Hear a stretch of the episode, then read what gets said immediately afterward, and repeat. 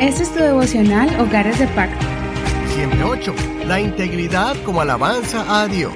El día de hoy vamos a estudiar tres salmos. Primero, Salmo 100, del 1 al 5. Canten alegres al Señor, habitantes de toda la tierra. Sirvan al Señor con alegría, vengan ante su presencia con regocijo.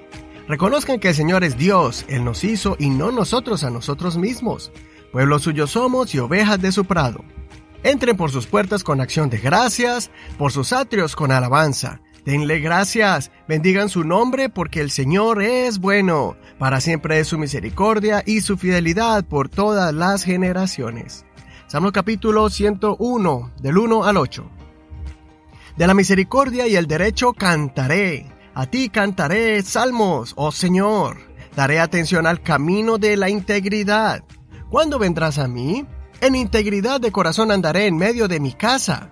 No pondré delante de mis ojos cosa indigna, aborrezco la obra de los que se desvían. Ella no se me pegará.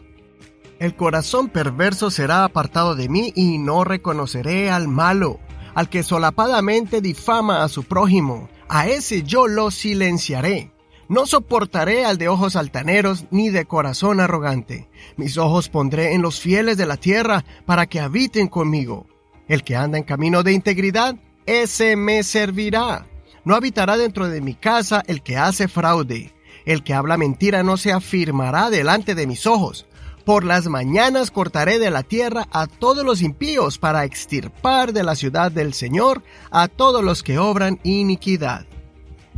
Y vamos a pasar al Salmo 102 y vamos a leer desde el verso 13 al 18. Levántate, ten misericordia de Sión, porque ha llegado el tiempo de tener compasión de ella. Tus siervos aman sus piedras y de su polvo tienen compasión. Entonces las naciones temerán el nombre del Señor, y todos los reyes de la tierra temerán tu gloria. Por cuanto el Señor habrá edificado a Sión, será visto en su gloria. Habrá considerado la oración de los despojados, y no habrá desechado el ruego de ellos. Sea escrito esto para la generación venidera, y un pueblo que será creado alabará al Señor. Estos son tres salmos cortos. Los dos primeros los leí completos y el último debes leerlo después para que no te pierdas del contexto completo. Como nota curiosa, el Salmo 100 es el capítulo más corto de la Biblia. Además, es uno de los más bonitos porque es una invitación a adorar a Dios y a reconocer su soberanía sobre todas las cosas, especialmente sobre nuestras vidas. Este es un salmo donde se reconoce la dependencia en el Señor como una oveja depende de su pastor y también nos invita a entrar a la presencia de Dios con la actitud correcta, que es una actitud de gratitud. Te animo para que aprendas este salmo. El siguiente salmo, el 101, es un salmo de pacto. El salmista hizo un compromiso delante de Dios para vivir una vida íntegra porque él sabía que solo las personas que andan en integridad serán bendecidas por Dios y serán dignas de servir delante de su presencia en el ministerio.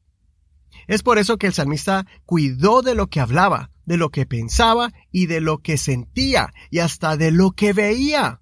Pues las cosas malas son las que contaminan al hombre y él quería estar limpio delante de Dios. Por eso en estos dos versos leemos la palabra integridad.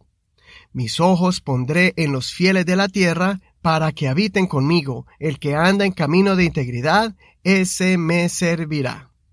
Y en integridad de corazón andaré en medio de mi casa. No pondré delante de mis ojos cosa indigna, aborrezco la obra de los que se desvían.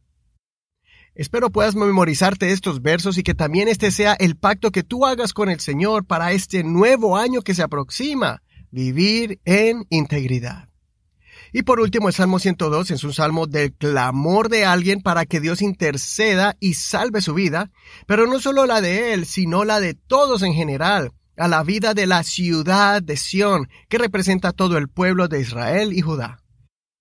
El salmista estaba confiado en que el Señor los liberaría y les daría una nueva oportunidad para restablecer la ciudad de Dios, al punto de que él declaró, por fe, que se va a levantar una generación que adorará a Dios en espíritu y en verdad, y no como sus antepasados que se olvidaron del Señor y sufrieron las consecuencias por sus pecados.